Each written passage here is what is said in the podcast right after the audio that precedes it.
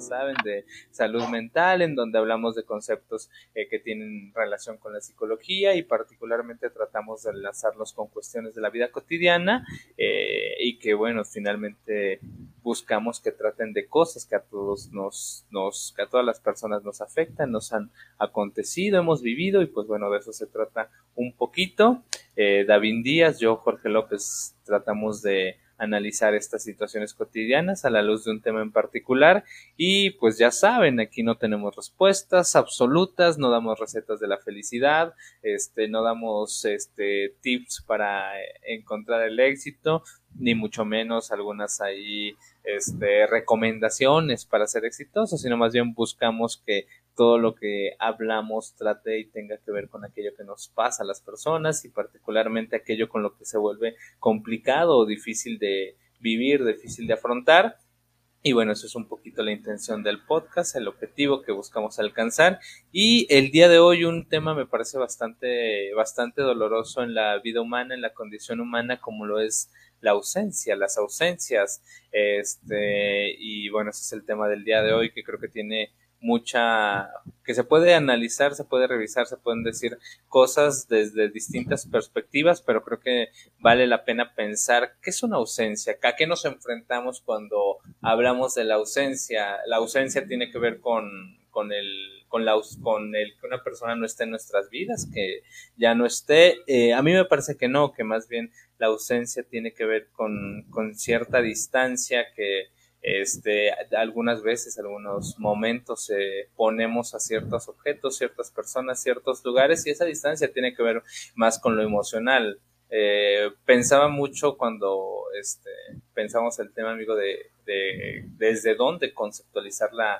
la ausencia, porque luego sucede mucho más que cuando una persona, un lugar, alguna situación ya no está en nuestras vidas, ya no está físicamente, es cuando psíquicamente está más presente, cuando está eh, constantemente este, más ahí en nuestras vidas, es cuando físicamente no la tenemos, pero ahí es donde se hace como cierta relación simbólica con ese objeto, con ese lugar, con esa cosa, y este, sucede mucho, creo que sucede mucho en las rupturas amorosas, en, este, en las rupturas familiares, en las rupturas laborales incluso, que cuando ya no tenemos la presencia de esa persona, ya no estamos en ese lugar, es donde más nos damos cuenta que hay, hay un vacío ahí, hay una ausencia. y, se ha puesto como cierta distancia emocional en, en, eso que estaba, pero que después deja de estar. Entonces creo que a mí me parece la, la, la ausencia tiene que ver con, con, eso, no tanto con que algo físicamente no esté, sino algo que psíquicamente hay una distancia ahí y hace que constantemente le demos más vueltas a esa situación, está quizá de forma más presente en forma psíquica y pues creo que eso lo vuelve un poquito más complicado. ¿Cómo sacarnos de la cabeza algo que está quizá ahí dándonos vuelta y que no podemos quitar o que no podemos traer para que ese dolor sea pasivo, sino que más bien está ahí se vuelve una cuestión intangible. Entonces, creo que eso me parece un poquito lo, lo, doloroso, lo complicado de afrontar las ausencias. Y pues bueno, con eso ir comenzando, amigo. No sé desde dónde te gustaría a ti comenzar a hablar del tema. Totalmente, creo que abordas eh, algunos puntos que son muy relevantes eh, para el tema y que es mucho del, desde donde yo lo conceptualizo. Me, me gusta mucho, me gusta mucho también la frase que, que elegiste para la promoción y para el que es con respecto a cómo en realidad la, ausencia es otra manera de estar, ¿no? Porque en cierto sentido, em, estar ausente justo tiene mayor peso en la medida en la que esa ausencia, valga la paradoja o la redundancia, eh, esa ausencia está presente a nivel psíquico, ¿no? Eh, cuando algo está ausente que no tiene relevancia, eh, pues realmente es una ausencia que no se nota y más bien cuando la ausencia duele, es justo cuando eh, se nota, cuando está presente en nuestra mente que algo no está. Y, es justo, creo que la parte más delicada, como tú lo vas mencionando, eh, y vale mucho la pena que lo vayamos profundizando un poquito más, más adelante en el episodio, pero esta noción de que en la medida en la que algo está presente en nuestra mente a partir de su ausencia, pues es más sencillo que a partir de eso vayan surgiendo eh, una serie de pensamientos y representaciones mentales, atención enfocada directamente a, esa, justamente que, su ausencia sea todavía más eh, notoria en ese sentido. Y creo que es un, es un lugar difícil del cual salir, eh, porque, como decías tú, como... Eh, cómo escapamos de nuestra propia mente, ¿no? En ese sentido, es difícil pensar en, en que, las personas podamos eh, representar de otra manera la ausencia cuando se vuelve función, ¿no? Por ejemplo, eh, supongamos, decías, creo que uno de los ejemplos más utilizados en ese sentido, no es el único caso, pero uno de los más utilizados es el tema de las rupturas de pareja, ¿no? En donde evidentemente estás acostumbrado ya a una rutina, a una dinámica, estás habituado a la otra persona y, hay ciertos autismos que tu mente ya ha generado con respecto a, ah, es que todos los días nos veíamos a tal hora, nos veíamos en tal lugar, hacíamos tal cosa. Y entonces, obviamente, en la mente se crean esas conexiones. Eh, en el cerebro se crean esas conexiones. Lugar tiene una asociación, tiene un impacto importante a nivel emocional por, por esta persona. Y entonces, ¿qué pasa? Como ya está eso asociado ahí, cuando no esté la persona, ese lugar inevitablemente la evoca, evoca eso que ya no está, evoca el recuerdo, la memoria, y entonces de ahí es difícil salir porque ya hay ahí cuestiones que se pueden llamar inclusive automáticas, hasta cierto punto es algo involuntario el, el hecho de que vemos un, ahora sí que casi como una cuestión de estímulo-respuesta, vemos algo ahí de la otra que, está tan fuertemente asociado con la otra persona que eh,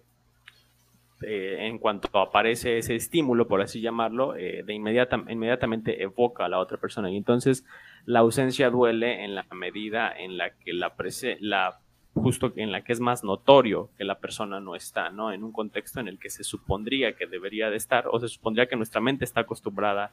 a que esté, ¿no? Y entonces un montón de situaciones muy interesantes que es justo eh, qué tanto, qué tanto como seres humanos vivimos en la realidad. Creo yo que en muchos contextos vivimos en el debiera ser, hubiera sido, en el debería de ser de cierta manera,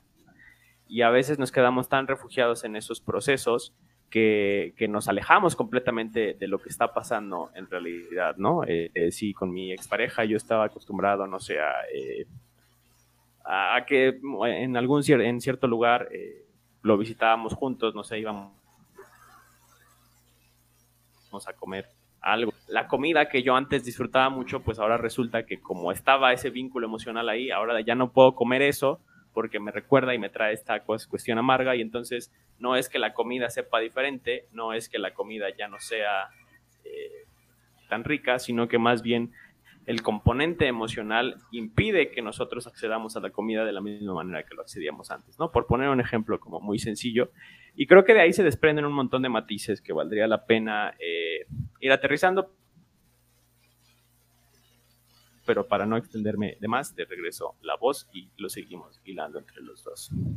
Súper amigo, va que va, me parece muy interesante eso que llevas mencionando, el ejemplo que planteas de las relaciones de pareja, hace bastante sentido porque creo que a veces se puede estar ausente estando sin estar, creo que eh, esta vida nos ha demostrado o ha puesto en, en cuestión que muchas de, eh, pienso ahorita por ejemplo en lo que se ha vivido con la pandemia, que muchas familias estaban juntas pero sin estar. Y el estar de alguna manera eh, que bueno que derivado de la pandemia se tenga que estar obligatoriamente compartiendo un mismo espacio, evidente, eh, plantea lo difícil que a veces es soportar la presencia de las otras personas. Entonces, más bien es, en, eh, es más sencillo quizá en algunas situaciones eh, estar como ausente de ciertas situaciones, o sea, estar sin estar, estar en una dinámica familiar sin quizá participar de los vínculos que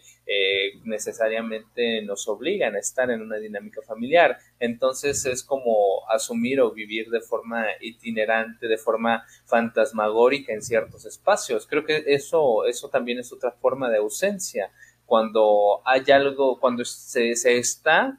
pero no se está quizá de alguna manera ejerciendo una función activa y más bien se está de forma itinerante, pasando, estando, pero sin que eso de alguna manera implique relacionarse con las personas que, que se encuentran ahí, que hay en ese contexto familiar. Y creo que suceden mucho en los eh, contextos familiares, pero creo que la vida social,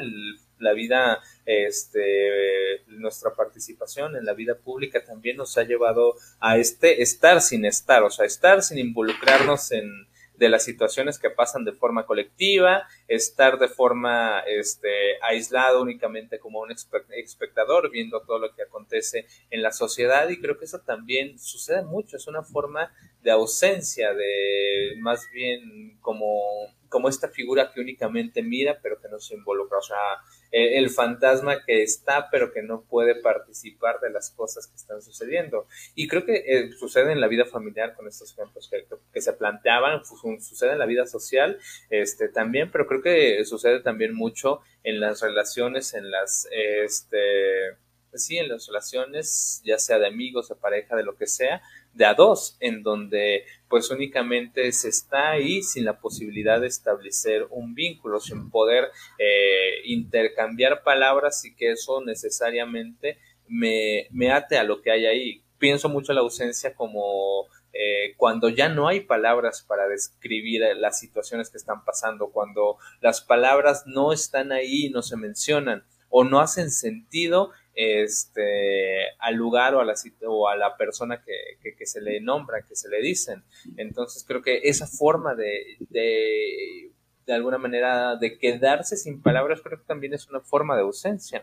y que de alguna manera están presentes también en situaciones quizá un poquito eh, más, más sociales, más globales, en donde de alguna manera eh, no somos capaces de nombrar lo que va aconteciendo en la vida. Eh, por ejemplo, hace ratito medio lo platicábamos ahí de forma muy superficial antes de entrar al aire. Al aire. Creo que las ausencias también se pueden evidenciar ante procesos o ante momentos históricos en donde no hay palabras para describir lo que está sucediendo. Este, ahorita con el, eh, con, con la conmemoración, con el recuerdo del 2 de octubre en donde hubo ciertos atentados contra ciertas personas que finalmente esta clase de situaciones, esta clase de, de, eh, actos finalmente cortan el lazo eh, de, una, de una persona con la palabra y cómo nombrarse. Entonces, eso también es una forma de ausencia. Y pues bueno, las implicaciones de las ausencias de ciertas personas eh, creo que pueden ser muy significativas en, en la vida, porque el no estar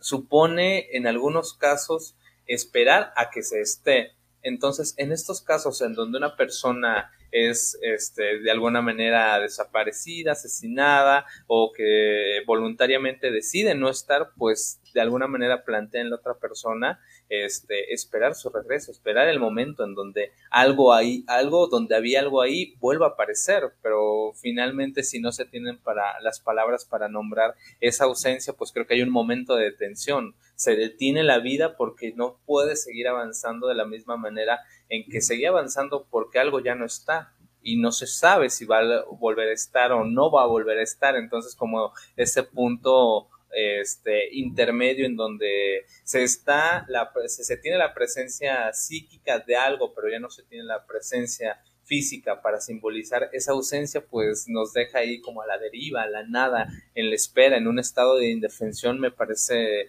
sumamente terrible porque justo de nuevo esta clase de, ausencias muy traumáticas puede significar la detención de, algo que había ahí, de una vida, de, de lo que sea, y mucho más si no se tienen las palabras este,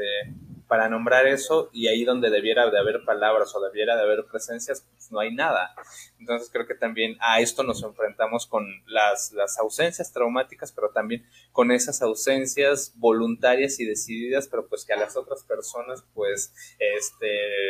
que, que tienen que afrontar la ausencia no, no le dan lugar para simbolizar eh, esa pérdida. Entonces, pues creo que de ahí también eh, se puede ir entendiendo, se puede ir vislumbrando como lo complejo, lo doloroso que puede ser afrontar una ausencia de este tipo o de distintos tipos. Y hasta ahí dejarle de, momento. Que ya, vas incluyendo varias eh, había concebido, considerado en este episodio hablar de la ausencia desde la persona que está ausente, que creo que es muy interesante como lo, vas mencionando. Eh, es más común, y bueno, depende mucho de cómo lo definamos, pero es más común de lo que se pudiera eh, aparentar eh, los momentos en los que como seres humanos no estamos presentes, que pudiéramos hablar de, de, cierta manera como contraparte, que estamos ausentes en, lugares específicos, en el sentido de justo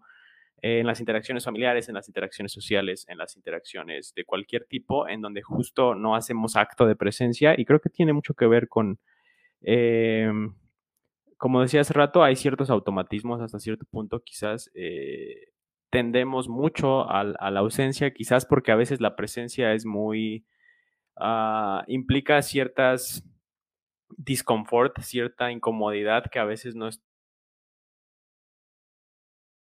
estamos dispuestos o no tenemos los recursos para tolerar, en el sentido, por ejemplo, de eh, hay relaciones, hay charlas, hay momentos que resultan incómodos que buscamos evitar en ocasiones, no sé, alguna situación familiar, alguna situación con amistades, con la pareja misma, en donde hay algo que tenemos que hablar, que no queremos hablar, que no nos sentimos cómodos para hablar. Y una de las respuestas más automáticas que podemos tener es el volcarnos hacia otro lado para estar ausentes. Y creo que, creo que desafortunadamente nuestra sociedad actual lo, lo fomenta y lo facilita de una manera eh, espectacular. Eh, ahora, es muy sencillo, es muy sencillo eh, ausentarnos estando presentes. Estamos en una conversación, estamos eh, con varias personas y es muy sencillo sacar un pequeño aparatito de nuestro bolsillo y voltear hacia abajo y entonces, ¡pum!, ya desapareciste porque ahora estás en redes sociales, estás haciendo otras cosas, contestando mensajes y entonces eh, es una manera como ya inclusive socialmente aceptada hasta cierto punto de, pues no quiero estar en esta conversación, no quiero estar en este contexto, tengo mi celular para desaparecer aquí, ¿no? Entonces, eh, desafortunadamente es algo que nos pasa a muchos eh, y creo que es, es algo que hay que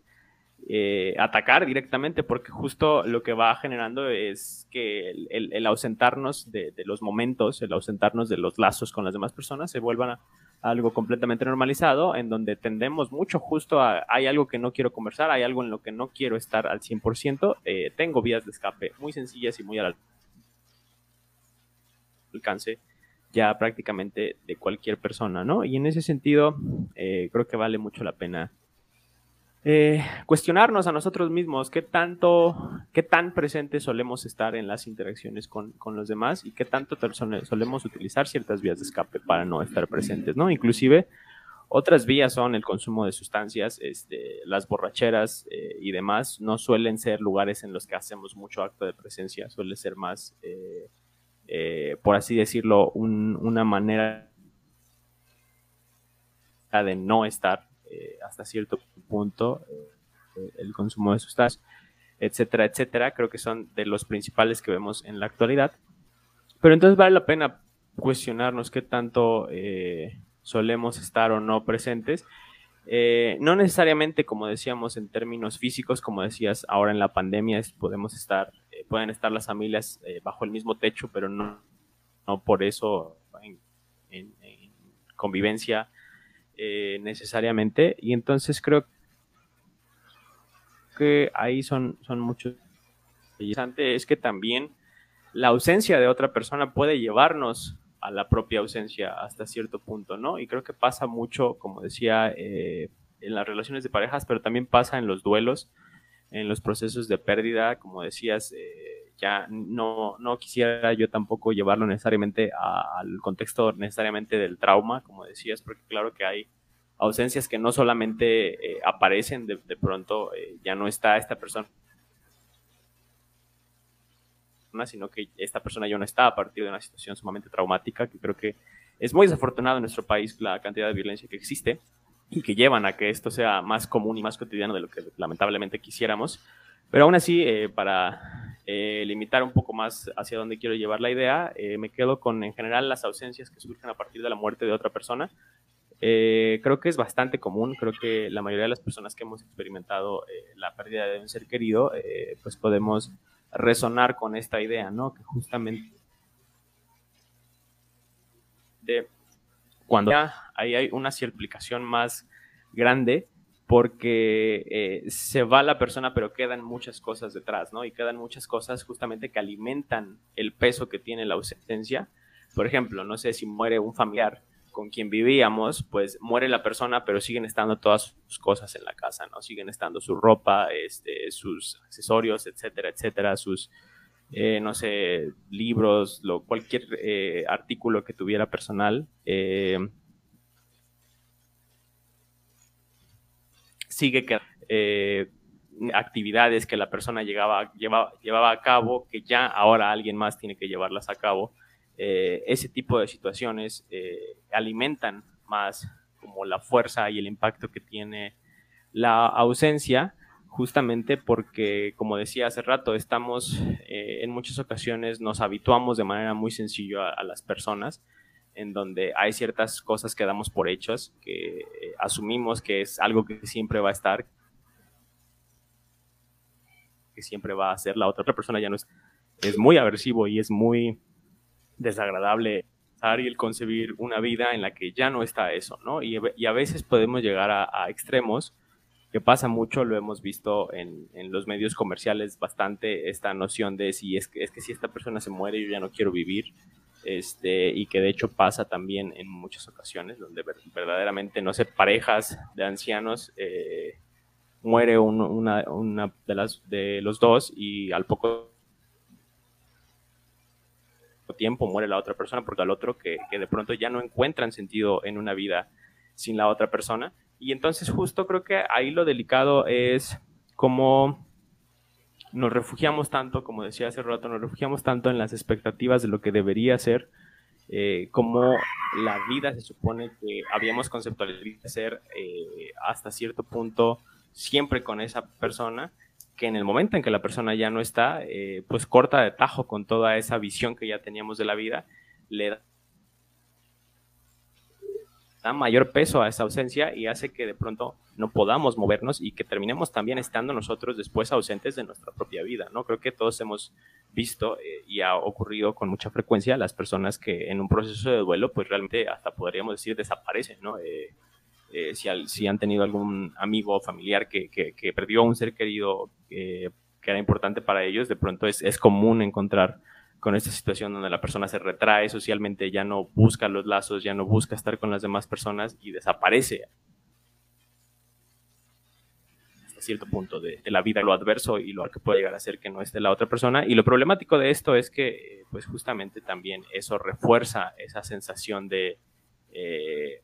como, como yo sentía que ya no puedo estar sin ti y entonces me retraigo y ya no hago lo que hacía antes, pues entonces se pesa más esta noción de ya no puedo seguir la vida sin ti. Entonces, sí, es una cuestión muy delicada. Creo que a veces los vínculos que formamos con las demás personas se vuelven una parte fundamental, eh, un cimiento de nuestro rompe. Eh, volver a estructurar y volver a construir después de eso, a veces nos cuesta mucho trabajo, ¿no? Pero bueno, hasta ahí dejar y continuamos construyendo. Me, parece eso muy interesante que dices, amigo, está, con esto que va cerrando. Este, y también, bueno, varias cosas que me parecen muy interesantes. Esta, esta situación de las ausencias resultado de este, la muerte física, que lo, lo cual consecuentemente este, lleva a que las personas que quedamos en la vida pues tengamos que hacer ese proceso de asimilación y, y llevar ese proceso pues a entender que hay una, una muerte también en lo psíquico, porque, y, con esto me refiero a esta situación en donde nos enfrentamos a una situación en donde ya no está la persona, pero las historias que había ahí quedan. Y creo que esto sucede en, en, la, en la muerte, claro, pero pues también en las separaciones, en las separaciones familiares, este, en las separaciones de amistades, en las separaciones amorosas, en donde con la ausencia no solamente deja de estar quizá este, se pone ahí cierta distancia con, con, lo, con lo que había, pero pues esas historias que se construyeron ahí, ahí permanecen. Y creo que esa forma de ausencia en donde se está de forma más presente constantemente recordándonos o, señalándonos lo que pudo haber sido, pero que ahora ya no será, o sea, la pérdida de un futuro que no llegó a ser, pues también puede significar un proceso sumamente, sumamente complicado. Me gusta esto que mencionas en donde se mencionas que se que actualmente se facilita el, el no estar, yo creo que sí, sin duda es un proceso que ahora es más fácil, pero creo que es una cuestión que ha estado ahí y lo pienso mucho desde el contexto familiar, o sea, creo que la familia eh, de alguna manera estructura como estas formas, estas maneras de, de estar y no estar, de estar cuando se quiere y de estar cuando no se quiere, o de no estar ante momentos difíciles en donde se debería de estar, pero que finalmente se decide no estar eh, este trabalenguas lo asocio mucho con el ejemplo, no sé,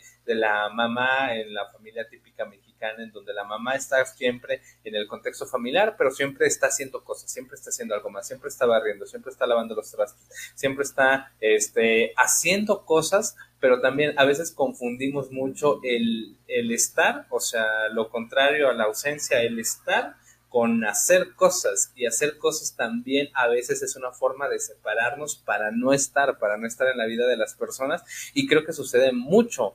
se sucede mucho en donde buscamos hacer para que la otra persona vea que está ahí, pero en ese hacer este, pues no, no se tiene la presencia de la otra persona, no se encuentra con la mirada de la otra persona y mucho menos se encuentra la voz de la otra persona. Entonces, a veces el hacer, que sucede, sucede mucho, en, me imagino, en el ejemplo típico de la familia mexicana, en donde la, familia, la mamá constantemente está desviviéndose haciendo, pero no estando, es muy común, pero que ahora también sucede mucho en donde constantemente queremos estar haciendo cosas, pero no estamos, no... Eh, no se establece ahí una, una relación contraria a la ausencia y más bien se hace para no estar. Creo que a veces también el estar, lo contrario a mí me parece, ya, ya hablaremos un poco de esto hacia el final del episodio, pero me parece lo contrario de la ausencia, es, es, el estar. Y a veces el estar requiere de la detención, la detención de encontrarse con la otra persona que tenemos enfrente, encontrarse a través de la mirada, encontrarse a través de la voz, encontrarse a través de el propio contacto humano y esos también son maneras de estar y no necesariamente haciendo.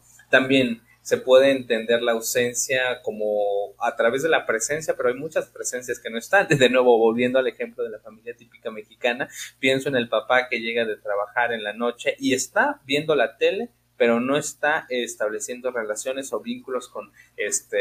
de alguna manera, con quienes forman parte de la dinámica familiar. Y creo que eso sucede en, la, en este ejemplo típico, estereotipado que planteo de una familia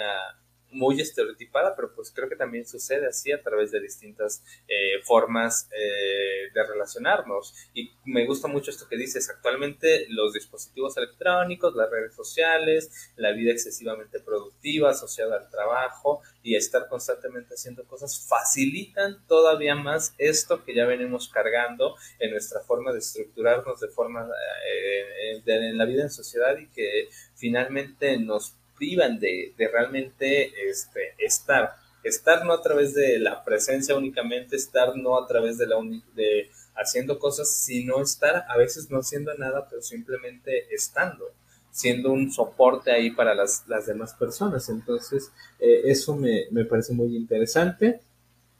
También eh, esta idea que a veces que, que planteas, eh, me parece interesante este, este acto de desaparecer de sí mismo ante situaciones traumáticas, de ser ausentes con nosotros mismos este, ante situaciones que puedan ser dolorosas, creo que también es necesario. Y creo que a veces eso eh, evidencia o señala ahí que la ausencia en algunos casos es necesaria porque creo que hay muchos relatos de historias en donde las personas afrontan sucesos traumáticos y la forma de nuestra mente, nuestra conciencia de que no se, no se rompa más, no este, se vea afectada de, por, de formas más traumáticas, es no estando, es este, a través de, no sé, eh, ahorita olvidé el concepto, pero es de este, llevándonos a otro lado, este, disociándonos de la realidad, no dándonos cuenta de lo que está pasando,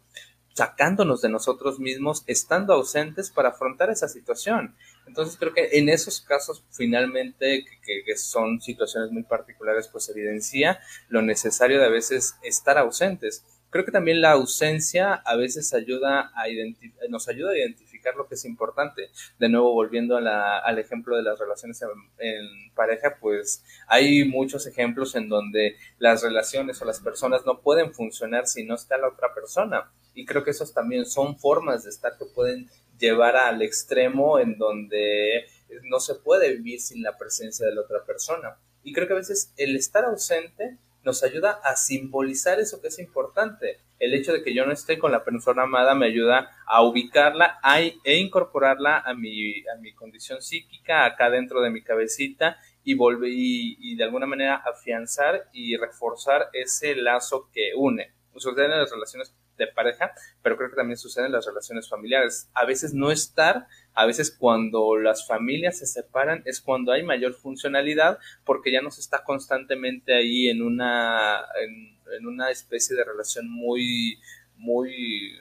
y olvidé de nuevo el término, pero pues que son uno, que se mantienen como muy juntas, este, y finalmente esta distancia, esta ausencia, esta separación refuerza aquellos vínculos importantes como lo pueden ser la fraternidad, el compañerismo, la cooperación, y creo que a veces es necesario también poner esta ausencia, recordar dónde termina uno, dónde comienza la otra persona y dónde se puede establecer un punto de comunión conjunta en donde se pueda hacer este, a través de, dos personas. Entonces, eh, creo que eso también es importante. La ausencia para ayudarnos a incorporar aquello que es importante, señalar los vínculos que son significativos, aquello que queremos mantener e incorporar a las personas quizá amadas, queridas, eh, donde hay algún vínculo, a nuestra conciencia a través de no tenerlas físicamente, pero sí que estén acá en nuestra condición mental. Creo que también es, es necesario al respecto de la ausencia y creo que en esos casos, en esos momentos, la ausencia puede ayudarnos mucho a, afrontar la realidad, afrontar que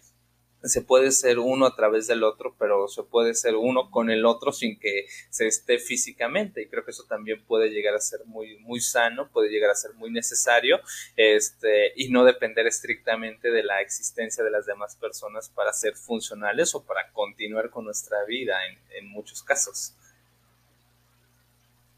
Y bueno, hasta ahí, amigo. Te, te cedo el uso de la voz.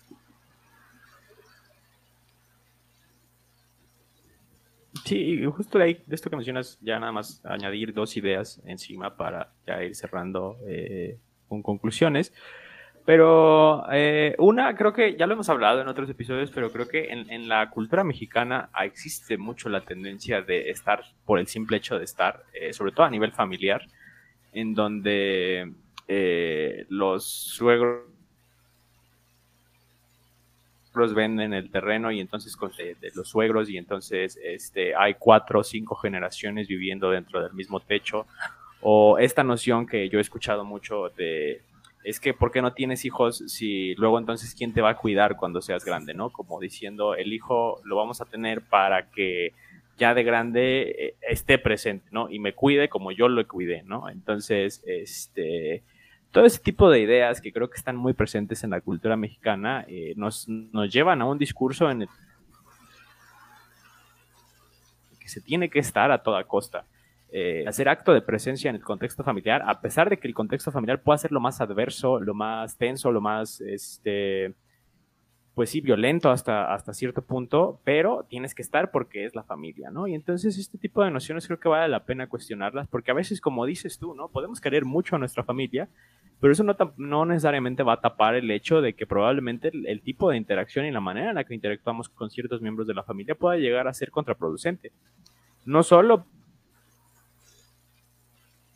porque la otra persona quizás pueda llegar a violentarnos, a sentir mal con nosotros mismos, sino porque quizás inclusive nosotros cumplimos una función también con la otra persona, en donde yo soy el que recibe eh, esta violencia por parte de la otra persona y entonces yo perpetúo esa misma violencia en la medida en la que soy el receptáculo de, ella, ¿no? Entonces, eh, pues darse cuenta justo que hay ocasiones en las que el simple hecho de quedarse porque se supone que eso es lo que tiene que hacer, pues está generando en realidad una cuestión todavía mucho más contraproducente eh, para ambas partes. Entonces creo que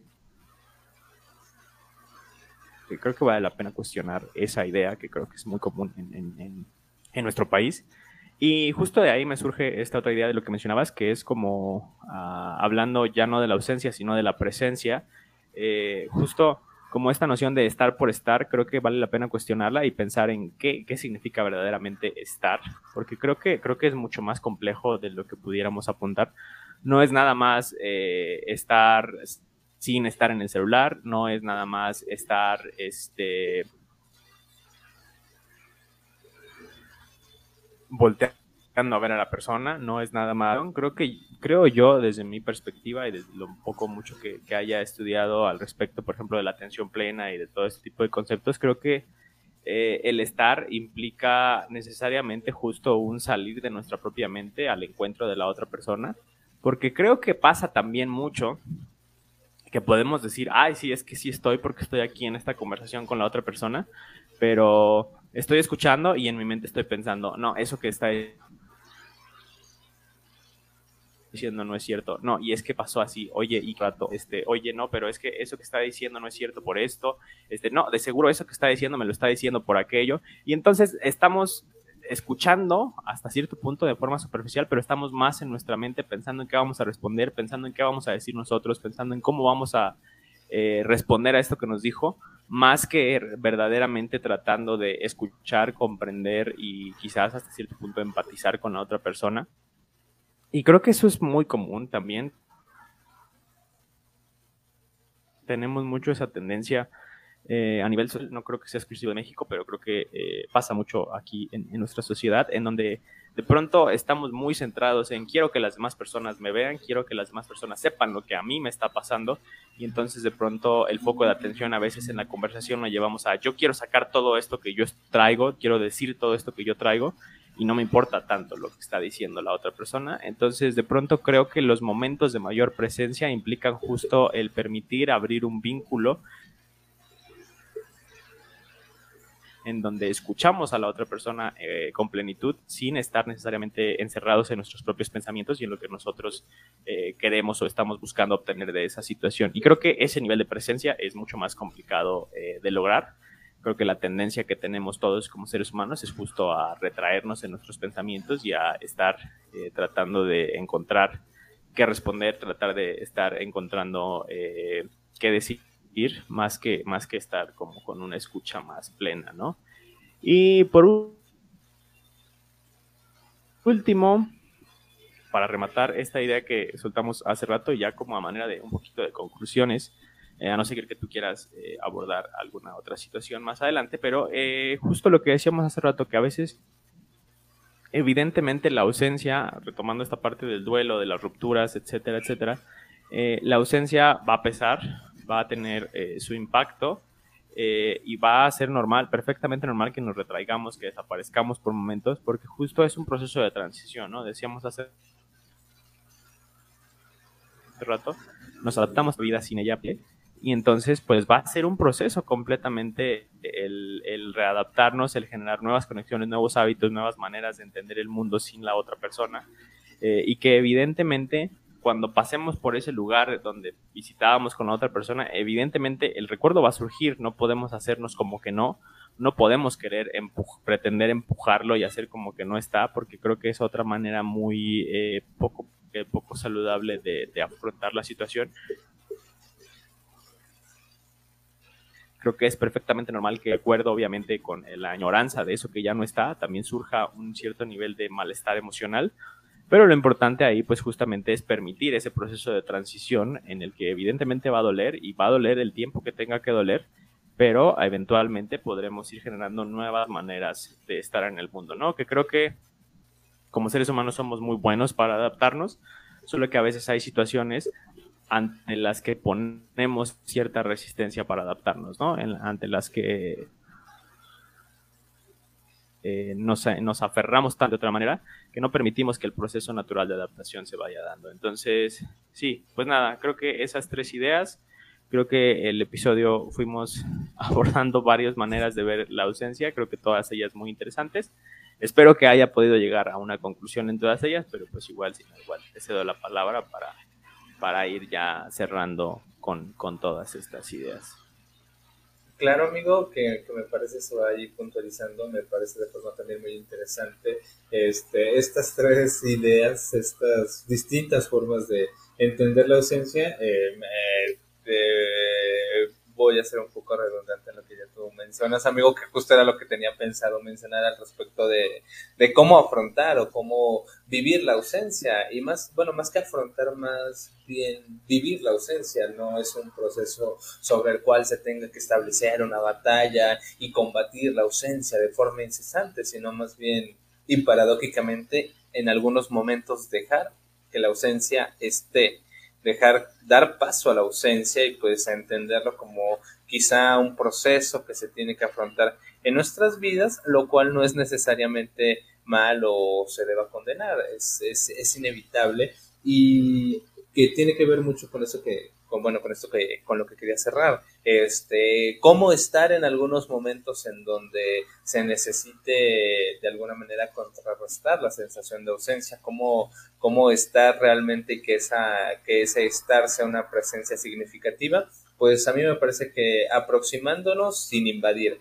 estando en la vida de ciertas personas, aproximándonos, o sea, ir como a tientas sin invadir, eh, cierto espacio, o sea, poniendo como cierta distancia respetuosa, dar lugar a la diferencia este, con cierta suavidad. Yo creo que eso es una manera muy adecuada de estar quizá en procesos difíciles, en momentos complicados o en la vida cotidiana, en la vida de, de las personas que puedan sentir cierta ausencia de nuestra existencia o sobre quien podamos sentir la ausencia de alguien, aproximándonos pero sin invadir, con cierta distancia respetuosa y particularmente y en cualquier tipo de relación dando lugar a la diferencia, no querer consumir esa ausencia con este, las mismas ideas o las mismas situaciones, sino más bien estando ahí, entendiendo, entendiendo ello. Creo que también a veces ante lo doloroso que puede ser la ausencia, también es eh,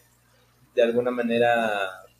nos ayuda a sostenernos en esos, en esos momentos la familiaridad o sea, y no la familiaridad de la familia, sino la familiaridad de lo conocido.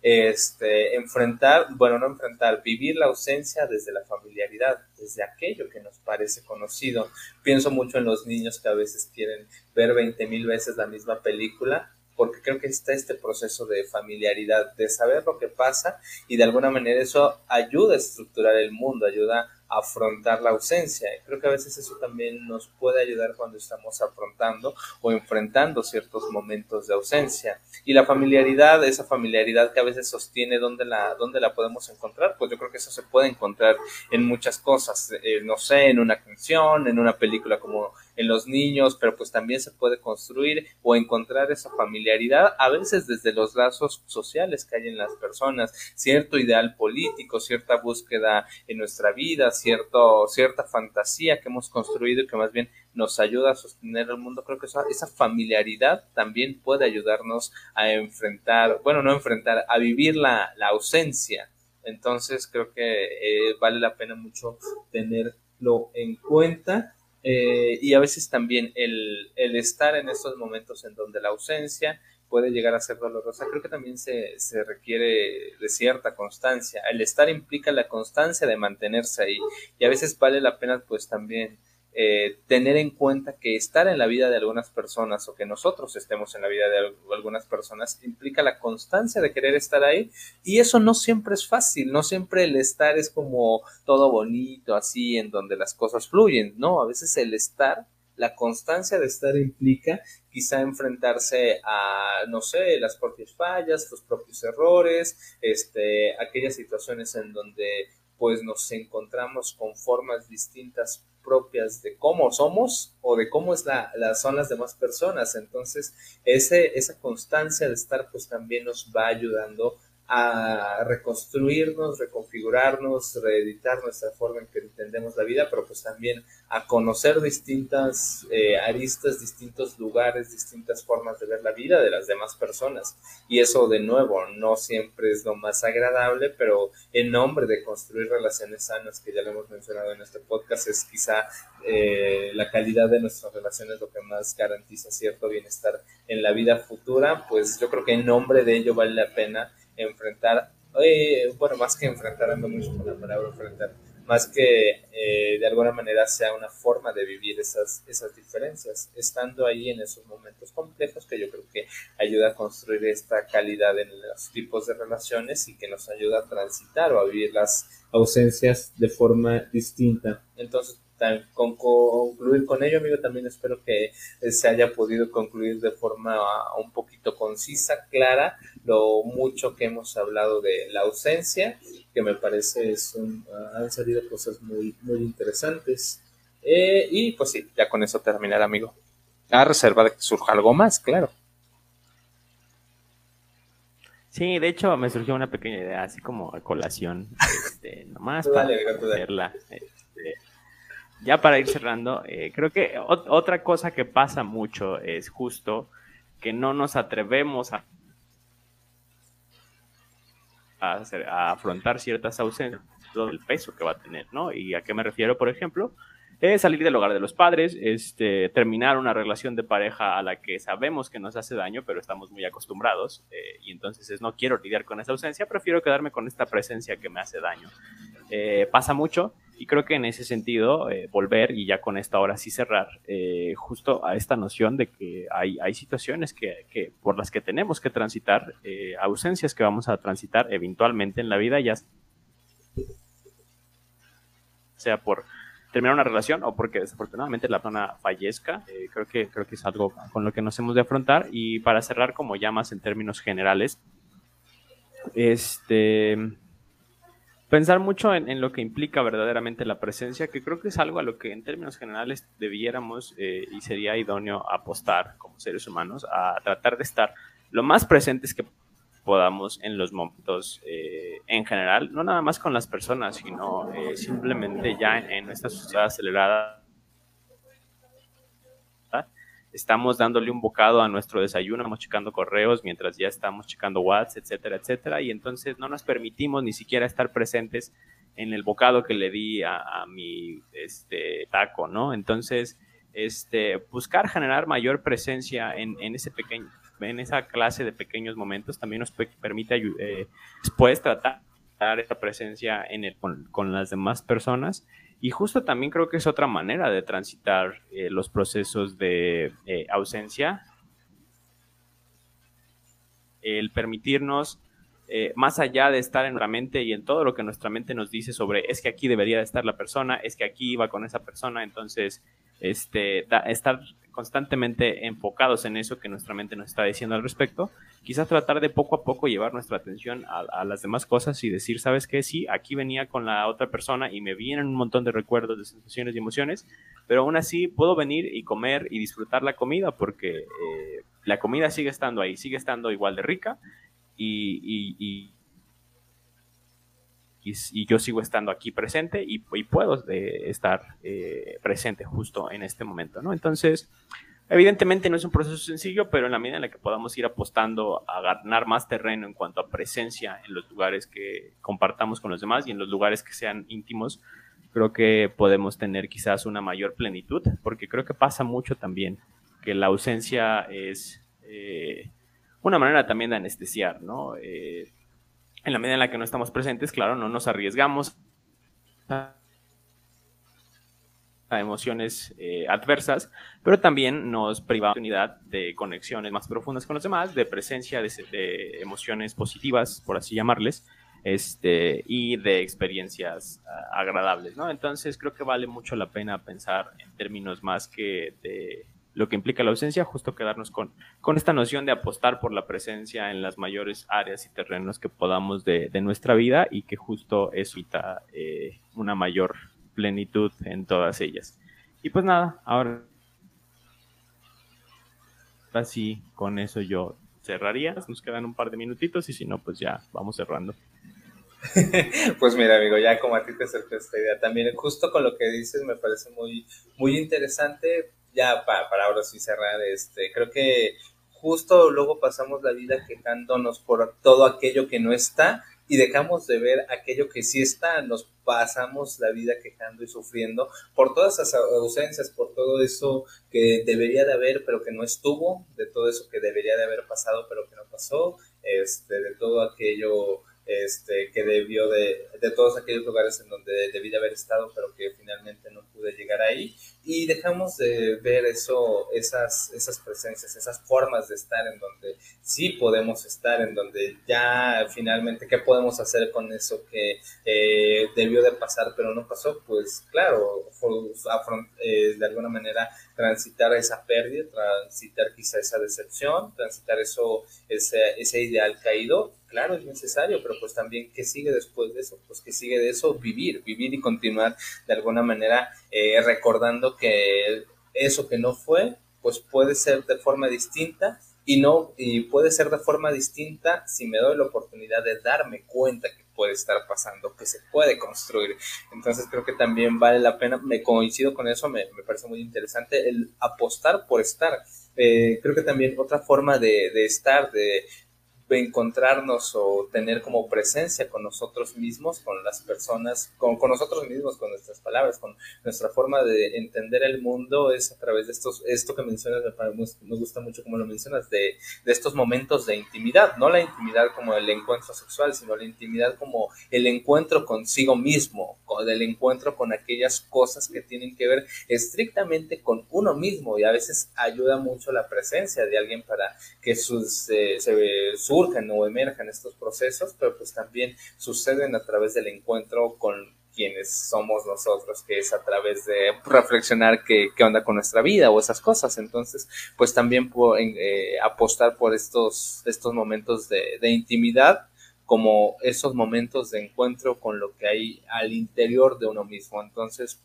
mira, ya con, con eso, este, ya eh, terminar esta idea, amigo. Y pues a propósito de la ausencia, pues también tratar de que el podcast no se nos ausente lo más posible, porque pues nos gusta estar aquí, nos gusta hablar de esos temas y pues eh, mucho más nos gusta que este, las personas que nos ven, nos escuchan, nos digan que si les sirve, si no les sirve, si alguna idea ha resonado en sus vidas, entonces pues invitar a las personas justo a eso a través de las transmisiones en vivo o en nuestra página de Facebook ahí en Inoportunos, también ya soy con el anuncio parroquial, amigo, también ahí en nuestras páginas alternas como lo son Conciencia, este, y todo lo demás, este, estamos abiertos a encontrarnos con la presencia de, de diferentes opiniones, de opiniones similares o de opiniones por el simple acto de encontrarnos con ellas, pues pueden dejarlas por ahí siempre que ustedes así los deseen, quien nos ve, quien nos escucha y listo, tan tan con eso terminar amigo.